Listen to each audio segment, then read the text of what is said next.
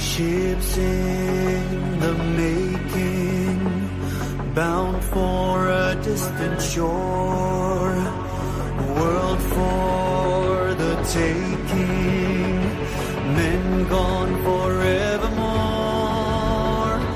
boarding and setting Sexto Continente. yet victory Dirigido por el obispo de San Sebastián, Monseñor José Ignacio Monilla.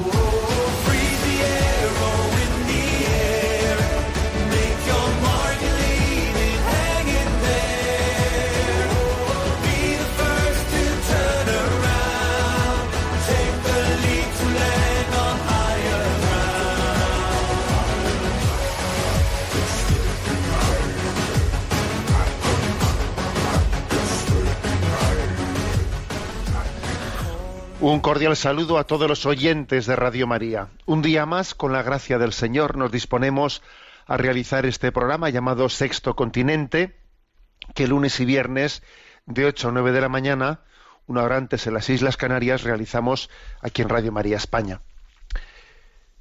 Una, un saludo de entrada que quiere compartir con vosotros algo que ayer compartieron conmigo y es que un conocido me envió pues una una foto de nuestro queridísimo padre Pío San Pío de Petralcina acompañada de una reflexión suya que me pareció especialmente potente y la compartí en redes sociales en el día de ayer. Y dice el padre Pío casi todos vienen a mí para que les alivie la cruz son muy pocos los que se me acercan para que les enseñe a llevarla. Curiosa esta reflexión. Y además me ha recordado, pues, eh, que el Papa Francisco decía eh, no hace mucho tiempo, todos quieren resucitar, pero no todos quieren hacerlo por el camino de la cruz. Con mucha frecuencia podemos acercarnos a Dios y tenemos que tener cuidado de ello, pues exclusivamente pidiéndole al Señor que, que nos quite la cruz. Señor, aliviame la cruz, quítame la cruz. Y pocas veces se nos ocurre acercarnos a Dios diciéndole, Señor, me enseñas a llevar mi cruz, me enseñas a, a abrazarla. Y claro, acercarse de una manera o de la otra es muy distinto, porque acercarse de la primera manera, acercarse ante Dios, Señor, quítame la cruz, aunque no le digamos con esa palabra, ¿no? En el fondo es una hay un riesgo latente en ello no el riesgo de de pretender siempre pues utilizar de Dios a mi servicio según mis parámetros según entiendo yo que me conviene según lo que a mí me parece que necesito en vez de también ponernos delante de Dios y decir y, y ade- adecuarnos a su camino no que mi querer sea conforme al querer de Dios. Claro repito la frase de San Pío no casi todos vienen a mí para que les alivie la cruz. Pues eso, piden un milagro, piden una intercesión, una oración, que es legítima por otra parte, ¿eh? pero dice, son muy pocos los que se me acercan para que les enseñe a llevarla. Y es que hay que caer en cuenta, esto yo creo que de aquí viene como esta queja de, ¿no? de San Pío de Pietralcina, hay que caer en cuenta de que la cruz, de, la cruz, esa cruz de la que queremos librarnos, la cruz es verdad que es consecuencia del pecado. Sufrimiento, el sufrimiento es una consecuencia del pecado. Pero es que la cruz ha pasado a ser, de consecuencia del pecado, también a ser instrumento de la redención del pecado. El sufrimiento no ha nacido de Dios, es una consecuencia del pecado, pero Dios, sin embargo, se ha servido del sufrimiento para llevar a cabo la redención del mundo. Luego, no podemos acercarnos a Dios diciéndole únicamente, quítame la cruz. No, tenemos que decir, Señor, ayúdame a hacer de la cruz mm, el camino de redención y de santificación en mi vida. Y en cualquier caso, que no se haga mi voluntad sino la tuya. Bueno, me ha parecido una reflexión de San Pío que ayer compartí en redes y que me parece importante porque la cruz acompaña nuestra vida y es clave es clave el espíritu con el que vivamos esa realidad, ¿no? Quítame de encima esta cruz, mal asunto quien lo viva así, mal asunto. Señor, enséñame a abrazarla, enséñame a entender que aquí no solo hay una algo malo, que sí que es cierto que lo es, ¿no? En mí, sino también hay un instrumento de, de purificación y de santificación, que así es Dios de grande, que es capaz hasta servirse de lo malo como un instrumento para terminar en nosotros como, como si fuese un pincel ¿eh? que termina de, de perfigurar ¿no? esa obra de santidad que Dios quiere hacer en nosotros. Lo dejo ahí como un comentario de entrada. Sexto Continente es un programa que tiene también una interacción en redes sociales con los usuarios de Twitter y de Instagram en la cuenta arroba obispo Munilla, con los usuarios de Facebook en el muro que lleva mi nombre personal de José Ignacio Munilla. Hay una página multimedia www.enticonfio.org en la que tenéis entrelazados todos los recursos anteriores y decir que los programas de Sexto Continente están a vuestra disposición en el canal de iVox que lleva el nombre de Sexto Continente y en el podcast de Radio María. Bueno, eh, habíamos en programas anteriores iniciado una serie eh, de programas hablando sobre las virtudes humanas, la educación en las virtudes humanas.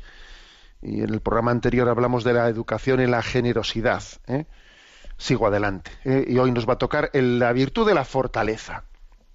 Sigo principalmente el libro de la educación de las virtudes humanas de David, David Isaacs, aunque me tomo mis libertades. La educación en la fortaleza. Bueno, está claro que la fortaleza eh, nos permite, ¿no? Pues en situaciones adversas resistir eh, los influjos negativos, soportar las molestias y entregarnos con valentía, ¿no? Para hacer el bien en la gran, pues en el gran reto de la vida. La fortaleza es la gran virtud de los enamorados y de los convencidos. La virtud de aquellos que por un ideal que valga la pena son capaces de afrontar, ¿eh? afrontar, incluso afrontar riesgos, ¿no?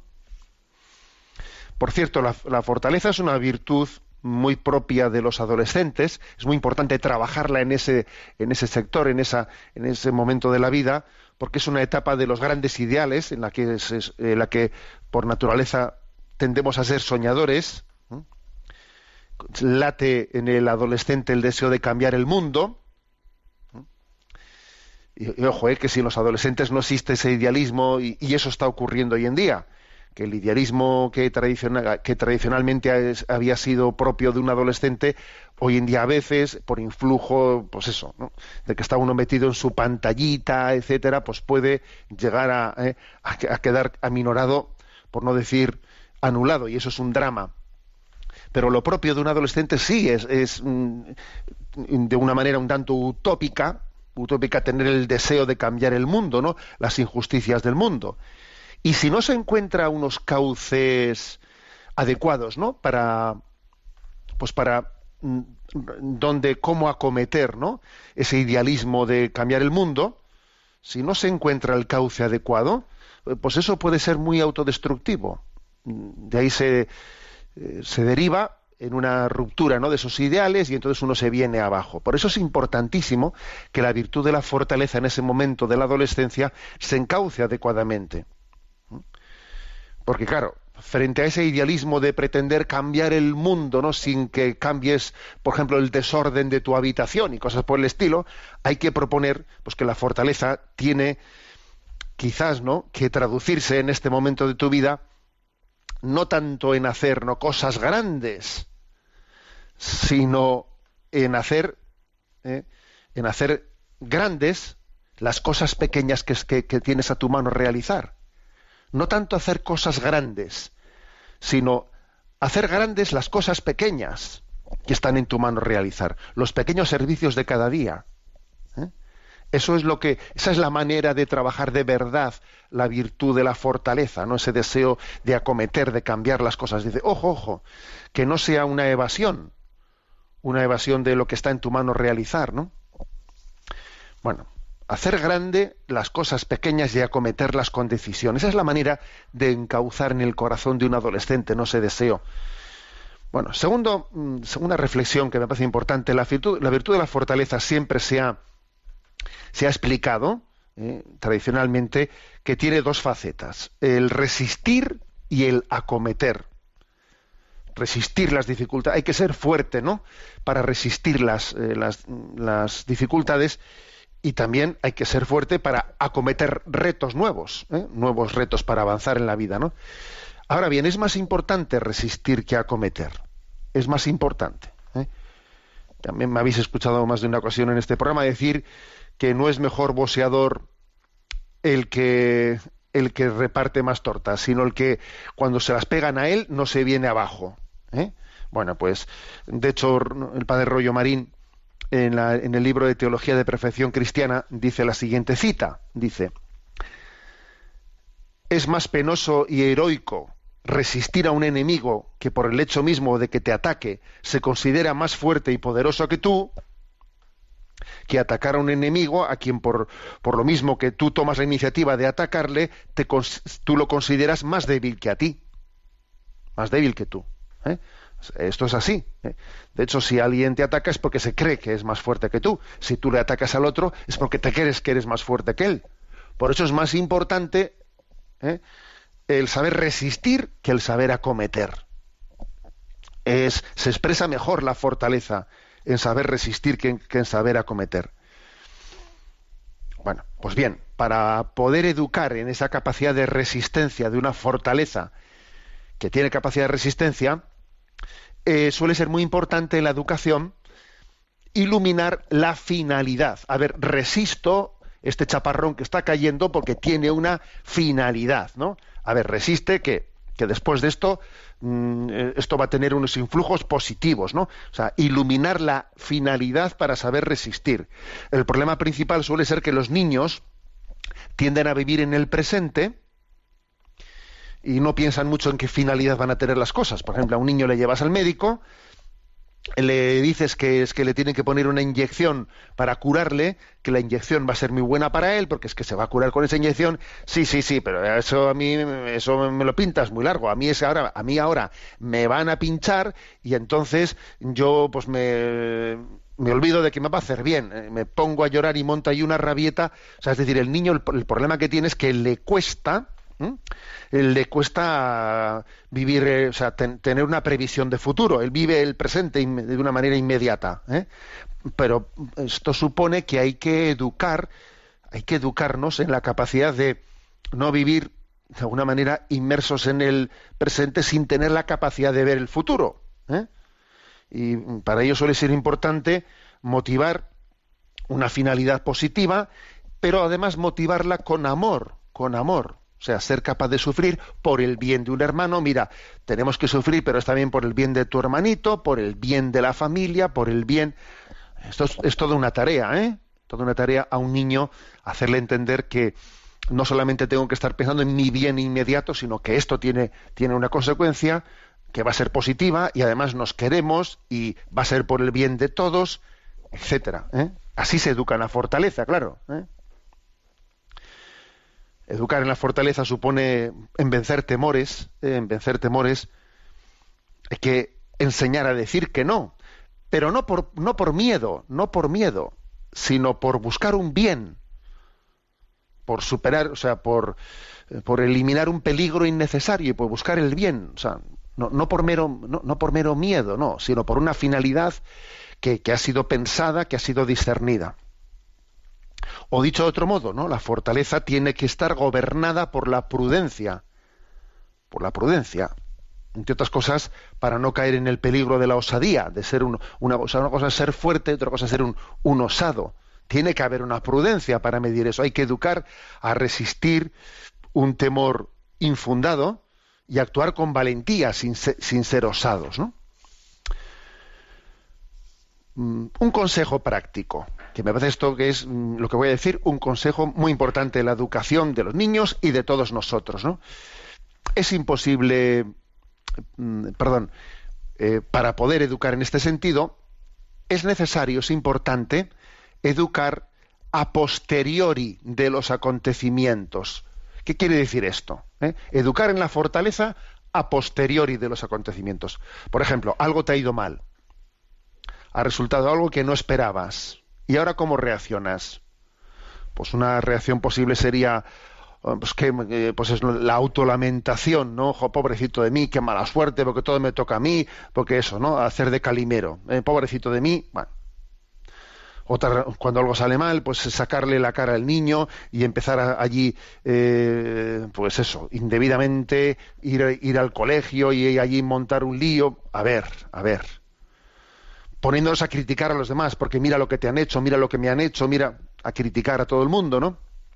O por el contrario, la reacción adecuada es aprovechar la ocasión para ofrecer a Dios el contratiempo. A ver, una manera de educarnos en la virtud de la fortaleza es que cuando ocurre algo, ¿no? Acontece algo que no es lo que yo hubiese querido, que eso suele ser con mucha frecuencia, por cierto, en vez de mm, en vez de eh, turbarme interiormente, criticar, eh, hacer una lectura eh, desesperada, no, a ver, quieto. Ofrece a Dios el contratiempo. Ofrécelo. ¿Mm? Resistiendo la tendencia a hacerte la víctima. ¿Eh? La víctima, lo digo en el sentido negativo de la palabra, ¿no? Ir de victimillas, ir de que- quejoso, criticar a los demás, ¿no? Ofrece a Dios tu contratiempo, ofrece a Dios, y eso te hará crecer en la virtud de la fortaleza. Porque lo típico suele ser generar un ambiente de, queja totalmente contrario pues a la, pues a la, a la educación de la fortaleza. ¿Eh? Dice aquí David Isaacs en su libro que la fortaleza supone aceptar lo que nos ocurre con deportividad, no pasivamente, sino con deseos de sacar algo bueno de las situaciones dolorosas de la vida. Así se hace uno fuerte. ¿eh? Así se hace uno fuerte. Que por cierto dice el refrán, eso no vean, lo que no mata engorda. ¿eh? O sea, a ver, que algo te, ¿eh? algo te, te sacarás un bien de ello. Eso de que lo que no mata engorda tiene su, tiene su sabiduría. ¿eh? Acomételo, ofrécelo. Y recientemente enviaba también yo a redes un, un mensaje como, un- como en- a modo de consejo de cómo afrontar las, eh, la- las contrariedades de la vida, ¿no? Y decía, en cuatro palabras, ¿no? Lo acepto, lo ofrezco, confío y discierno. Y hay todo un programa de actuación ante las adversidades, ¿eh? Lo acepto, lo ofrezco, confío y discierno. Es clave esto. Si no acepto algo que me ha ocurrido, a ver, acéptalo, abrázalo, no le des más vueltas. Tienes que tragar la píldora, la píldora hay que tragarla. O sea, eso ha ocurrido y cu- cuanto antes lo aceptes, mejor. ¿eh? Pero ofrécelo, haz un ofrecimiento a Dios de tu contrariedad, de tu dolor, ofrécelo. No te quedes con ello, te quedas bien, tragar la píldora, pero ojo, ofrécela, sácalo fuera, que sea ofrecido a Dios con ese por Cristo, con Él y en Él. Tercero, confía, ese ofrecimiento Dios, Dios lo, lo ha escuchado, lo ha escuchado. Dios sabrá de qué manera sacar bien de los males. Él conduce los hilos de la historia. Tú confía. Y en cuarto lugar, discierne. Bueno, y ahora en este momento yo he hecho lo he aceptado, he hecho un ofrecimiento, hago un acto de confianza ahora a discernir. ¿Por dónde vamos ahora? ¿Qué es lo más prudente? En esta situación, ¿por dónde tiro? Bueno, pues eh, así se educa la virtud de la fortaleza, claro. ¿eh? Hay por ahí una anécdota que contaban de la viuda de Roosevelt, quien fue presidente de Estados Unidos, ¿no? Era una mujer pues muy encomiada por la energía que tenía, ¿no? Decían jo, que era una mujer pues muy corajuda, ¿no? Y entonces ella solía responder humildemente, no es que tenga eh, tanta fortaleza, no. Lo que pasa es que no la eh, que no la malgastó en lamentaciones. ¿Eh? Cuando le decían, "Jo, es usted una mujer llena de energía. Y dice, no, no, no es que tenga tanto, lo que, tanta energía. Lo que pasa es que no la malgasto en lamentaciones. Pues muy bien, es una frase muy, vamos, muy luminosa. ¿Cuántas veces ga- malgastamos las energías en lamentaciones? No, hombre, mm, emplealas en otra cosa, en hacer un ofrecimiento a Dios. Lo acepto, lo ofrezco, confío, discierno. ¿eh? Bueno, los vicios opuestos a la fortaleza. Eh, son tres los vicios opuestos a la fortaleza. ¿eh? Son el temor, ¿eh? la osadía, que ya los hemos dicho, ¿no? El temor es por un lado, la osadía es por el lado contrario, y el tercero es la indiferencia. ¿eh? Y ojo, quiero fijarme ahora especialmente en esto de la indiferencia, ¿no? Si decíamos que la fortaleza tiene que traducirse en resistir y en acometer, esto segundo, lo de acometer, será imposible si estamos inmersos en la indiferencia. A ver, si uno es indiferente, no aborda problemas, no acomete retos. Si eres indiferente, claro, si es que no, claro. Es así. Decíamos al principio que la, que la fortaleza es la virtud de los enamorados, y ser enamorado o ser un convencido es lo contrario de ser un indiferente. Que se fuerte, o sea, la fortaleza requiere tener un ideal, si no te, tumbas, eh, vamos, te tumbas en la, en la, tumbona y no, y no te levantas de ello, ¿no? Eso es, eso es obvio, ¿no? Bueno, pero también es, también es imposible no solo acometer, sino resistir. Resistir si eres indiferente, si estás inmerso en la indiferencia, no solo no abordas problemas, es que ni siquiera res, resistes los problemas que te vienen, ¿no? Porque no tienes paciencia. ¿eh? no tienes paciencia. Para poder tener paciencia también hay que tener un sentido. Si uno, está inmerso en la indiferencia, no tiene paciencia. La paciencia ayuda a soportar la tristeza o el abatimiento ante los reveses, ¿no? Es decir, que los tres vicios opuestos a la fortaleza son temor, osadía e indiferencia. ¿eh? Y para poder ser fuerte, pues hay que superar los miedos ¿eh? frente al, temor, ser prudente frente a la osadía ¿eh? y estar enamorado, o sea, tener, o sea, enamorado me refiero en el sentido del sentido de la vida, o sea, que alguien que alguien ame la ame la vida, ¿no? Que no sea indiferente, ¿no? Bueno, eh, este es un tema, por eso Santo Tomás de Aquino, en la Suma Teológica, por cierto, ¿eh? dice que la gloria de la fortaleza depende de la justicia. Claro, la gloria de la fortaleza depende de la justicia, depende de que, de que mis ideales es, es estar enamorado, es estar, eh, ten, tener grandes, eh, digamos, con, convencimientos en la vida, sean justos, sean justos. De lo contrario, estás empleando tu fortaleza para causas que no son, digamos, que, que no son justas. Entonces, claro, dice, la gloria de la fortaleza depende de la justicia, ¿no? Bien. Y, y digamos una cosa, que, que acometer, decíamos que si, si, lo más importante es resistir, ¿eh? saber resistir los embates de la vida, los, los reveses de la vida, pero que también digamos una cosa, que acometer, abordar es un paso más que resistir, y acometer requiere fuerza física y moral.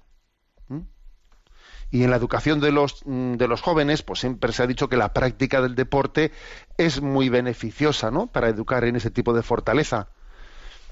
Pero también, ¿no? En la, de, en, la de, en la de saber resistir. O sea, la práctica del deporte que supone, pues, vencer eh, la pereza, que supone eh, aprender a aprender también a superar tus límites, aprender a que decir no puedo, no puedo, todo es matizable, todo es superable, porque mira esto que antes no podías, ahora ya has sido capaz de, de superar este límite, has batido tu propio tu propia marca anterior, etcétera, etcétera. O sea, el la práctica del deporte suele ser uno de los instrumentos más, pues más recurrentes eh, en la infancia, la adolescencia, la juventud para educarnos en la virtud de la fortaleza, ¿no? Aunque, aunque obviamente no solamente el deporte, ¿no? Eh, pues es un elemento. Hay, hay otro, otros muchos otros muchos hábitos en la vida importantes, ¿no? Pues, pues hábitos de cómo levantarse, formas de levantarse de la cama, siendo venciendo la pereza, superar la tendencia friolera, pues eh, ir andando al colegio, o sea, yo qué sé, ¿no? Una serie de toda una serie de prácticas y de, y de hábitos en la vida que nos ayuden, ¿no? A, a, irnos educando en una virtud de la fortaleza que nos dé capacidad de acometer, ¿eh? de acometer. Tres son los aspectos claves eh, que, que, nos pueden, o sea, tres consejos prácticos, ¿no? Que, en los que tenemos que ser educados para que la virtud de la fortaleza nos dé capacidad de acometer, ¿eh? de acometer y no ser pasivos. Y son los siguientes: tener iniciativas, tomar decisiones y rematar a cabo lo decidido. Son tres pasos. Primero tener, educarnos en tener iniciativas. O sea, creo que el, cristianismo se caracteriza por, por suscitar la creatividad, tener iniciativas, ¿no? No estar siempre a rebufo ¿eh? de, de que alguien eh, diga algo. ¿no? Algo también puede nacer y partir de mí. Eh, cultivar la, la iniciativa es importante, ¿no? Pero ojo, tener iniciativa y luego tomar decisiones, porque es posible que las iniciativas pues se, se traduzcan o se suelen presentar como eh, pues uno plantea un panorama de muchas posibilidades, eh, qué bonito sería, qué bonito sería, sí, sí, pero como luego no tomes de, decisiones, todo eso pues es un futurible que no se concreta en nada. Tomar, de, tomar decisiones. Vamos a optar por esto, por lo otro, por lo de más allá. Y en tercer lugar, llevar a cabo lo decidido, rematarlo. O sea, no dejar luego las cosas, si se han tomado decisiones, luego hay que rematarlas. ¿eh? Porque a veces ¿eh? suele ser así. O sea, que mm, estamos en público, tenemos iniciativas, manifestamos que hemos optado por esto bien, y luego ¿quién lo remata? ¿Quién lo remata? ¿Quién le pone la letra pequeña a eso? ¿eh? cuando ya no están las cámaras presentes, cuando ya eh, estamos fuera del público. O sea, ¿quién, ¿quién es el que se encarga de que eso lleve a buen, a buen puerto? Así se educa la virtud de la fortaleza, ¿no? En esta, eh, en esta capacidad, digamos, de iniciativa de acometer. Tener iniciativas, tomar decisiones y procurar, ¿no? O sea, y cuidar de, lle- de llevar a cabo lo decidido, de rematarlo. Bueno, que el Señor nos conceda ¿eh? ir creciendo en la virtud de la fortaleza. Que el Señor nos conceda. Decíamos que es que es esa virtud de los de los enamorados, de los de los convencidos, ¿no? Mm, Recuerdo que también eh, eh, compartí con vosotros en alguna en alguno de esos mensajes enviados a redes a redes sociales lo que era una, una divisa o un lema, ¿no? O un lema de, de la equitación.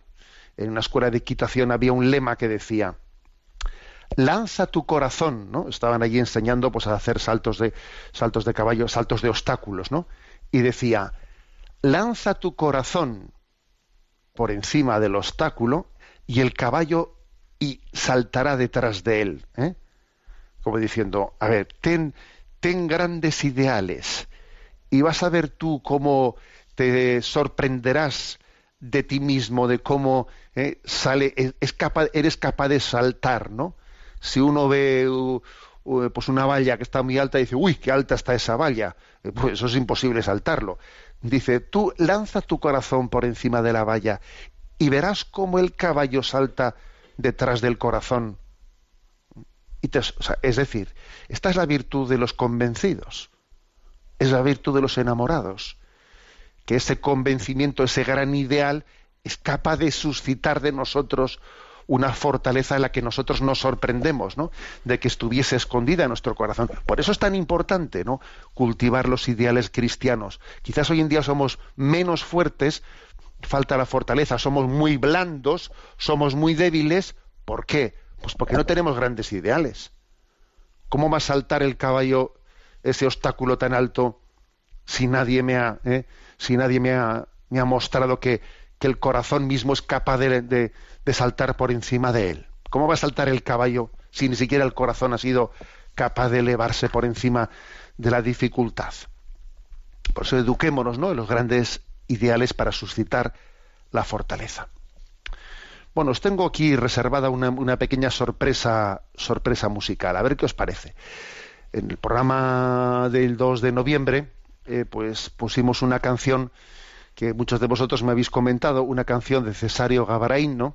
conocidísimo sacerdote compositor, que os decía que además pues que es una de las glorias de nuestra diócesis.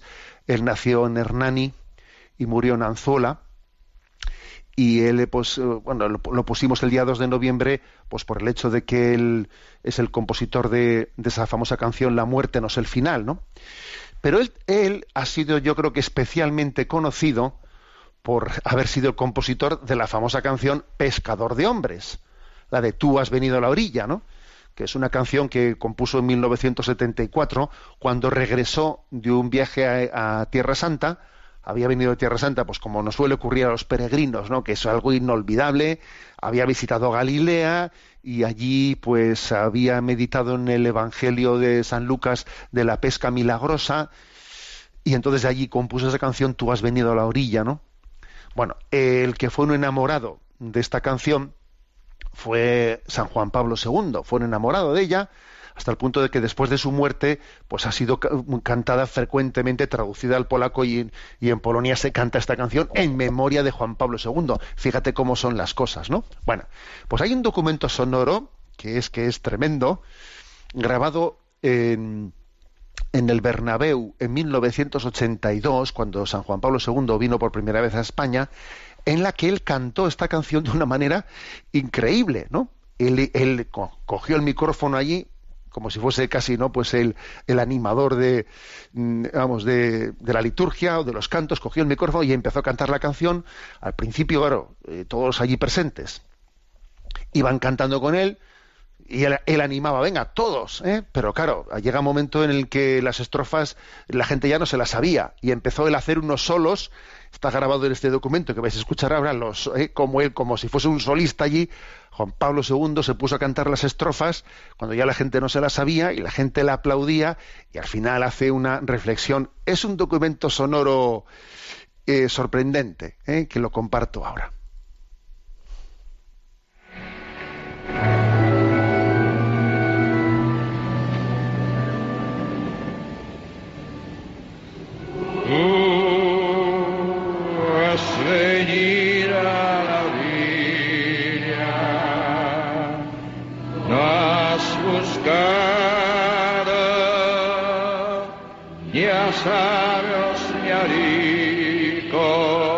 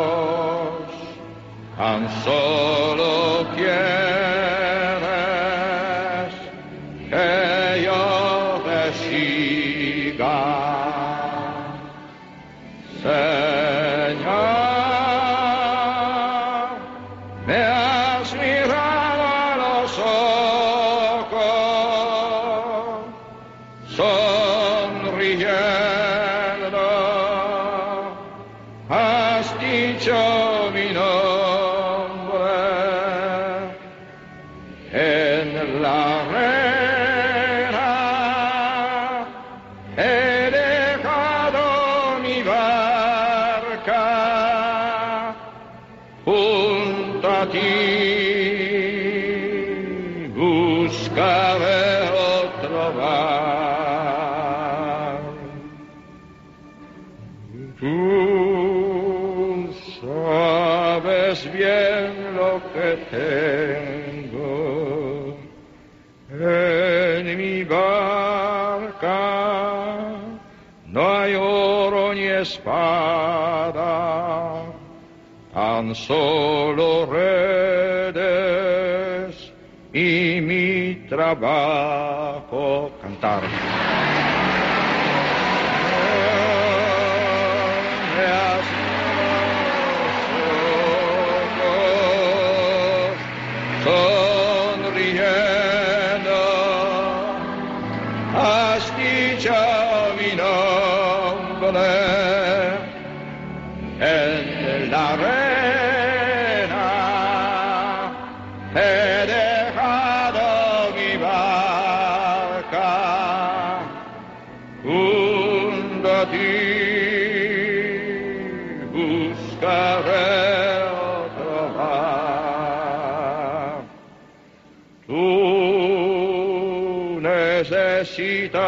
Mis manos, mi cansancio, que a otros descanse, amor que quiera seguir amando.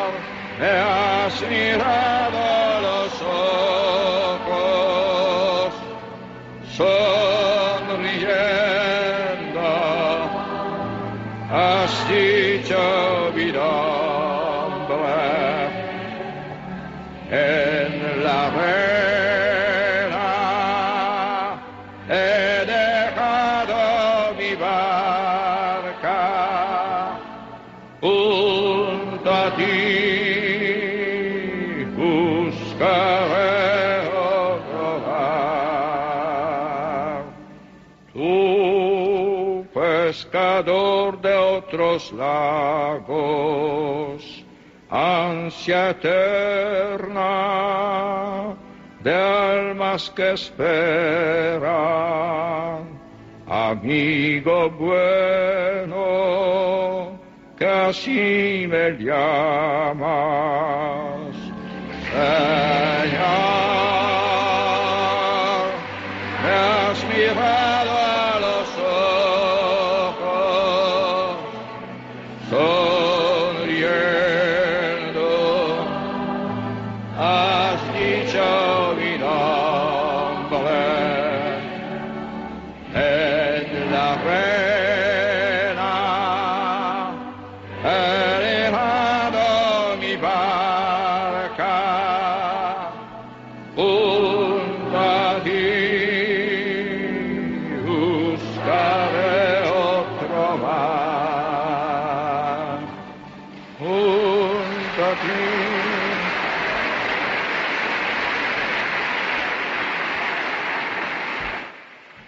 Gracias.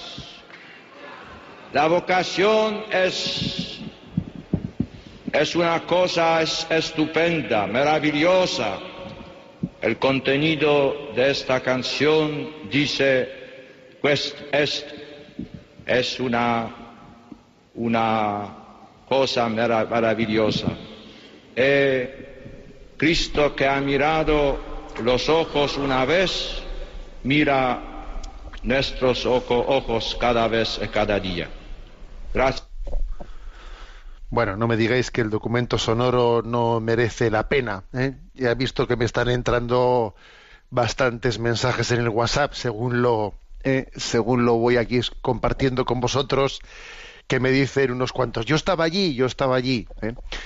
Fíjate tú, ¿no? Cuando Cesario Gabaraín estaba haciendo aquella visita, estaría haciendo su oración en aquel lago de Galilea y Dios le inspiraba esa canción. Fíjate tú, ¿no? Lo que esa canción fuese a ser cantada así por un papa, por San Juan Pablo II de esa manera. O sea, es curioso, ¿no? Como en, en esta vida, cuando estamos a lo que hay que estar, a lo que hay que estar, ¿no? Cuando nos entregamos a lo que tenemos que entregarnos, cuando, cuando los dones y los retos que Dios nos ha, nos ha dado son el objeto ¿eh? de nuestra entrega y de nuestra preocupación, Dios hace fecunda ¿eh? nuestra entrega. Yo creo que esto es una gran lección, la lección de, que tenemos que entregarnos en alma, corazón y vida a lo que Dios me tenga reservado en el día de hoy. Digo en el día de hoy, ¿eh? 5 de noviembre. No estoy pensando en mañana ni en ayer, digo en el día de hoy, en ese solo por hoy. Solo por hoy me voy a entregar eh, a lo que Dios me tenga reservado en este día. Bueno, y, hablando del solo por hoy y a lo que toca, nos toca el número 91 eh, del DOCAT que comentamos, ¿no? Eh, la pregunta es ¿en qué se basan los límites de la propiedad privada? Y responde, el derecho a la propiedad privada no debe de ser jamás absoluto e intocable, sino que el propietario privado lo debe usar para el bien de todos. Esto concierne a los bienes públicos, como por ejemplo el alumbrado público, pero también asuntos privados, como los teléfonos móviles. Son todas ellas propiedades privadas que me han de servir de ayuda a aquellos que las necesiten. Por ejemplo, en el caso del móvil, se debe prestar a quienes tengan que hacer una llamada de urgencia. La propiedad privada se debe convertir en un instrumento para un mejor manejo de los bienes de la tierra. Pero alguien tiene que sentirse responsable de ciertas cosas. Cuando todos se sientan responsables de todo, entonces nadie se siente en la práctica responsable de nada. La propiedad privada no puede anteponerse al bien común, pues los bienes han de estar al servicio de todos. Bueno, curioso, ¿no? Este, este texto. Es curioso porque muestra aquí algunas enseñanzas importantes, ¿no? Por una parte, eh, remarca el hecho de que la propiedad privada no es algo absoluto e intocable. Eso ya lo habíamos dicho en puntos anteriores. Fue, por cierto, San Juan Pablo II quien en el discurso inaugural de la Conferencia Episcopal de Puebla en el año 1979 él afirmó eso de que la famosa frase de que sobre sobre toda propiedad privada grava una hipoteca social para que los bienes sirvan a la destinación general para la que Dios los ha creado. Esa es una famosa palabra de San Juan Pablo II que ha, formado que ha pasado a formar parte del depósito de la doctrina social de la Iglesia, que por cierto está citada en la encíclica Laudato Si del Papa Francisco. ¿eh? Repito la frase: sobre toda propiedad privada grava siempre una hipoteca social para que los bienes sirvan a la destinación general que Dios les ha dado, con la que Dios los ha creado. O sea que propiedad privada sí, pero, pero existe una hipoteca, una hipoteca social, no del banco, no, no, una hipoteca social de tipo moral, ¿eh? sobre todos los bienes privados. ¿no? Aquí vienen un par de citas que son bastante sorprendentes eh, en el DOCAT. Una es de un tal Adam Smith, un economista escocés del siglo XVIII, que fijaros lo que dice ¿eh? en el siglo XVIII. Aquel que no puede adquirir propiedad no tendrá ningún otro interés más que comer lo máximo posible y trabajar lo menos posible. Es curioso esta expresión. Dicha en el siglo XVIII, además, ¿eh? está diciendo, mira, es muy importante que la gente tenga su propiedad privada y sea, y sea propietario de algo y por lo tanto responsable de algo. Porque si nadie es propietario de algo en concreto, no es responsable de nada. Y entonces, ¿cuál es su, su interés? Pues mira, comer y descansar. Porque como total, no, no, no, no tengo nada en lo que superarme en la vida, no tengo nada en lo que mejorar, si no tengo perspectivas de futuro, mi perspectiva es comer lo máximo posible trabajar lo menos posible. Es curioso esto. Es decir, es que para suscitar la responsabilidad también es importante que haya una, pues una, una propiedad personal en la que uno también ve, no sé, pues eh, hace de ella el punto de partida de tu esperanza. ¿eh? Y otra cita de Aristóteles, en el siglo IV antes de Cristo, fijaros, ¿eh? donde no existe la propiedad privada, no hay tampoco la alegría de dar, dice él, ¿eh? Nadie puede tener el placer de ayudar en sus necesidades a sus amigos, al caminante, al que sufre. O sea, es decir, a ver, si no existe una propiedad privada, tampoco tienes la alegría de dar, de dar a los demás, porque no es propietario de nada. Luego también eso no te realiza. ¿eh? Así se entiende esta frase de este punto del DOCAT, que es una frase la que voy a leeros ahora, que igual cuando la habéis escuchado te dice, no, nos ha podido sorprender, ¿no? Dice, cuando todos se sienten responsables de todo, entonces nadie se siente en la práctica responsable de nada. ¿Mm? Es que la responsabilidad no tiene que ser únicamente una frase bonita, una ideología. Todos tenemos que ser corresponsables. Ya, ya, eso, esto, eso queda muy bien, pero luego tú tienes que, conviene que seas responsable de algo en concreto. Y, si yo pues tengo unos bienes determinados, tengo que ser responsable de cómo utilizo esos bienes determinados. ¿eh? En base a algo concreto que está en mi mano. Aquí incluso dice, dice, pone el ejemplo de, a ver, si yo tengo un móvil, fíjate, que me llama la atención, ¿eh? que un punto del DOCAT descienda a un ejemplo tan concretito. Si tengo un móvil y estoy en situaciones de urgencia, a ver, pone ese móvil al servicio, al servicio de, de, los demás, en las llamadas de urgencia que tengan que hacer. Tú tienes una corresponsabilidad porque tú pasabas por ahí, ¿eh? por el, pues por ese, cual si de la parábola del buen samaritano se, se, se tratase, entonces eh, tu tiempo, eh, tu, tu móvil, tu situación, ese burrito con el que tú vas, ese burrito es para cargar ese enfermo eh, y, y, el que le llevó a la posada, ¿no? En esa parábola del buen samaritano. O sea, en ese momento tus bienes tienen que ser, entre comillas, no expropiados, sino utilizados para ese bien común. Y entonces tú te haces corresponsable de los demás. Dios te dio un móvil para ese caso. Dios te dio un vehículo para ese caso. Tú pasabas por ahí porque era providencia que tú pasases por ahí, ¿no? Estaba escrito en la voluntad de Dios que tú tuvieses una corresponsabilidad con ese problema con el que te has encontrado. Bueno, pues esta es la, la presentación ¿eh? de, de, este punto 91. Tenemos nuestro espacio para atender las, eh, las eh, preguntas de los oyentes. tenemos a, pues en, en Madrid a Yolanda y le vamos a pedir que nos, que nos presente las preguntas que hemos seleccionado. Buenos días, monseñor. Adelante. Pues desde Gerona nos escribe una oyente que dice Apreciado Monseñor, un cordial saludo. Mi pregunta es la siguiente.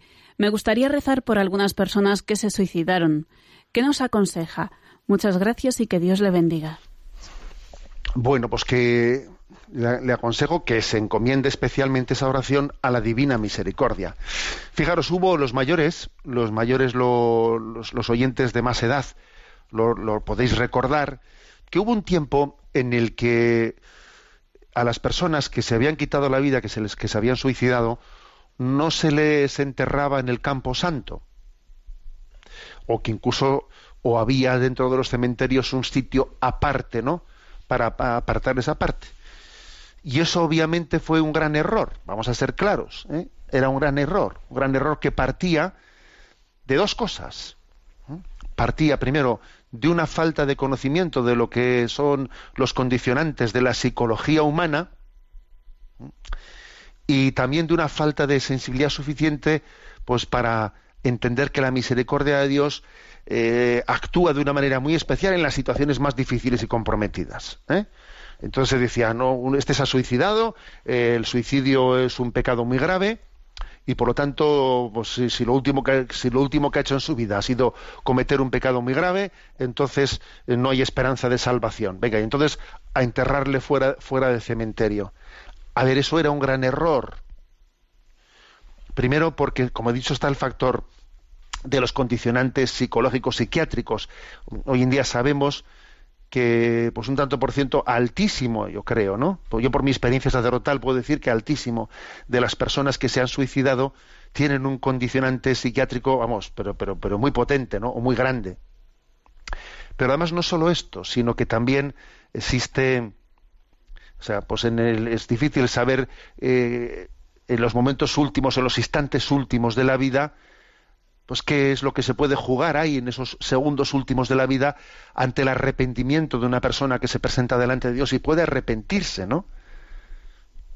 Entonces, ¿quién soy yo para, para negar la posibilidad de que alguien pueda haberse arrepentido en ese momento de, de sus últimos instantes de agonía antes de que fallezca?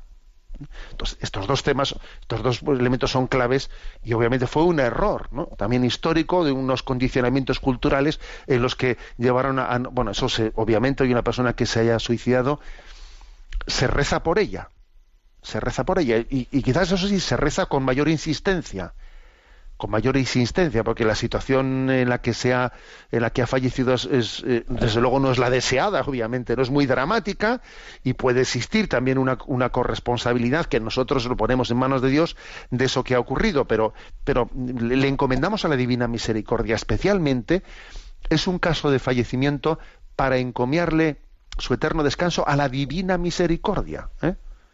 La devoción a la divina misericordia puede ser un buen cauce ¿no? para hacer esta oración de intercesión eh, por, por quien haya fallecido, bueno, siempre en todos los casos, ¿no? Pero muy especialmente por quien haya fallecido en esa circunstancia.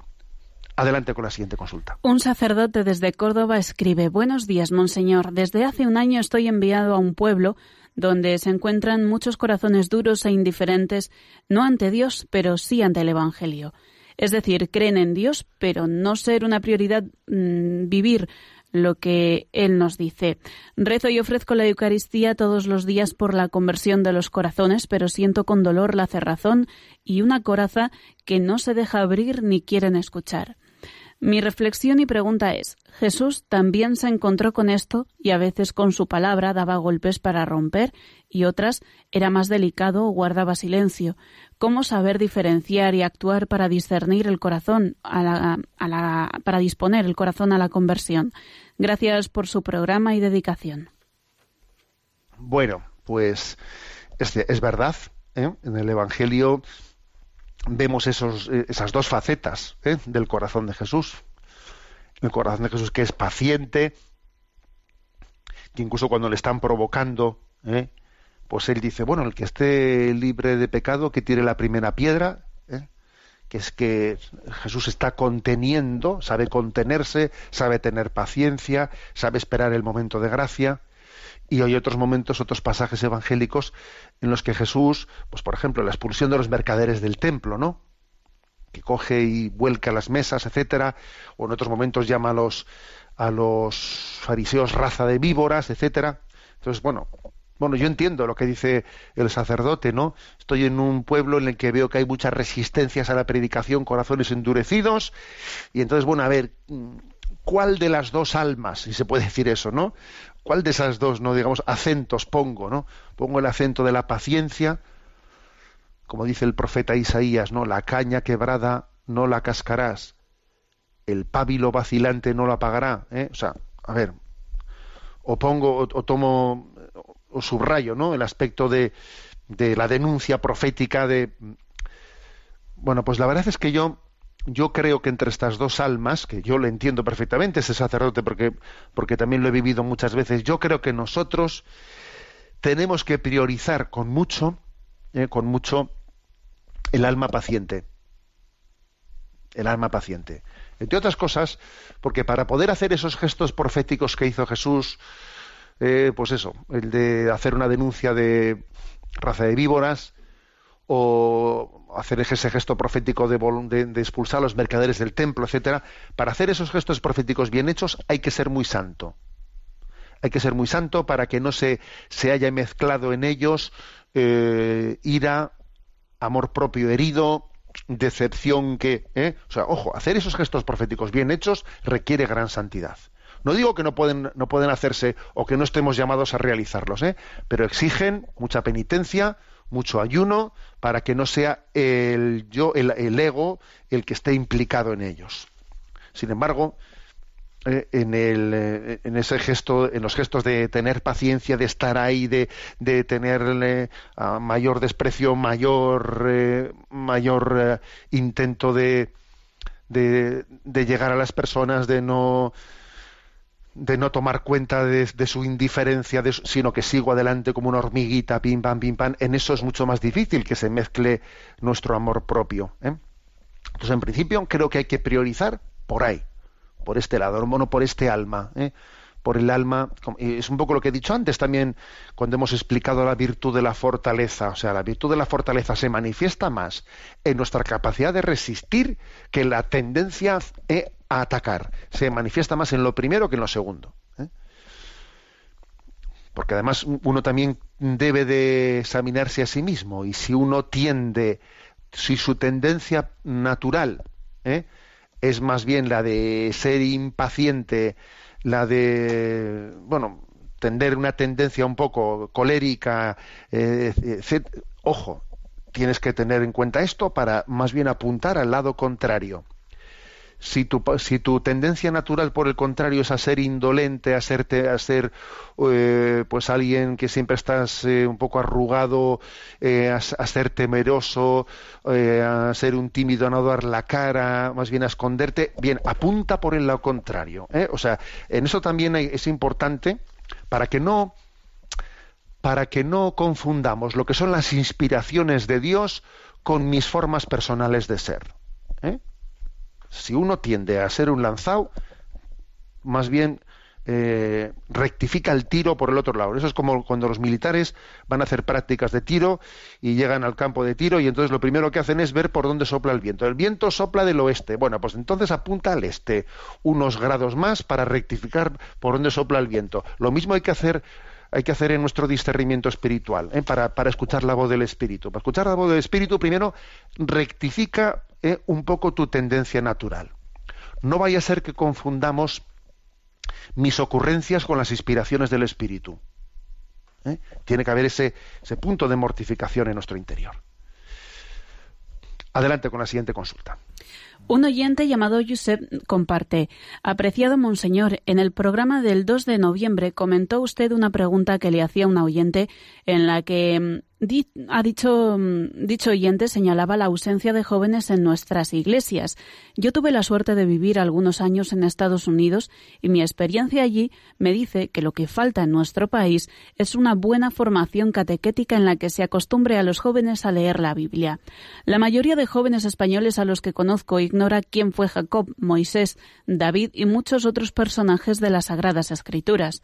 No debe sorprendernos, pues, que aquellos jóvenes que asisten a las iglesias se aburran enormemente ante su incapacidad para encontrar sentido a las lecturas que allí se leen y se comentan. En América existe la llamada Sunday School, escuela dominical, a la que asisten los niños pequeños a menudo mientras los adultos están celebrando el oficio religioso. Tal vez esta no sea la solución definitiva al problema que le estoy comentando, pero creo que merecía la pena considerarla. Reciba un saludo de su fiel oyente. Bueno, pues, eh, pues, pues, agradecemos que comparta con nosotros eh, esto, ¿no?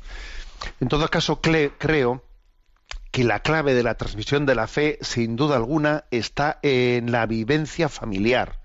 Eso está claro. ¿eh? La vivencia familiar es, es la clave de la transmisión de la fe. Y la Sagrada Escritura tiene que ser leída en el seno de la familia. Y sería muy importante que una, una familia hubiese compartido las lecturas de la Sagrada Escritura antes de participar en la celebración litúrgica dominical.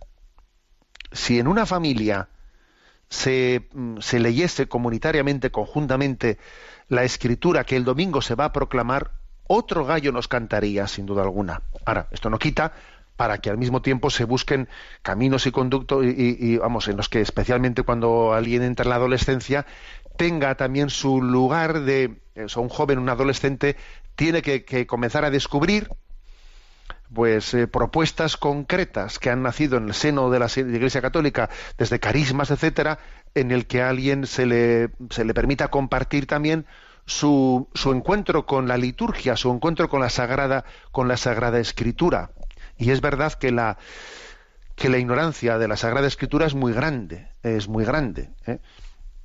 Por cierto, que suele ser muy notorio que cuando hay esos programas de eh, que están en las televisiones llenas de concursos de programas de preguntas, ¿no? Cuando entra una pregunta bíblica eh, suele ser, vamos, casi siempre se responde mal o no, se, o no se es capaz de responder. La ignorancia bíblica suele quedar muy muy patente en ese en lo que acontece en esos programas en esos programas de concursos televisivos. ¿eh? Hay una gran ignorancia bíblica entre nosotros que que ciertamente pues eh, es, es significativa.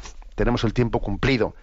La bendición de Dios Todopoderoso, Padre, Hijo y Espíritu Santo descienda sobre vosotros. Alabado sea Jesucristo.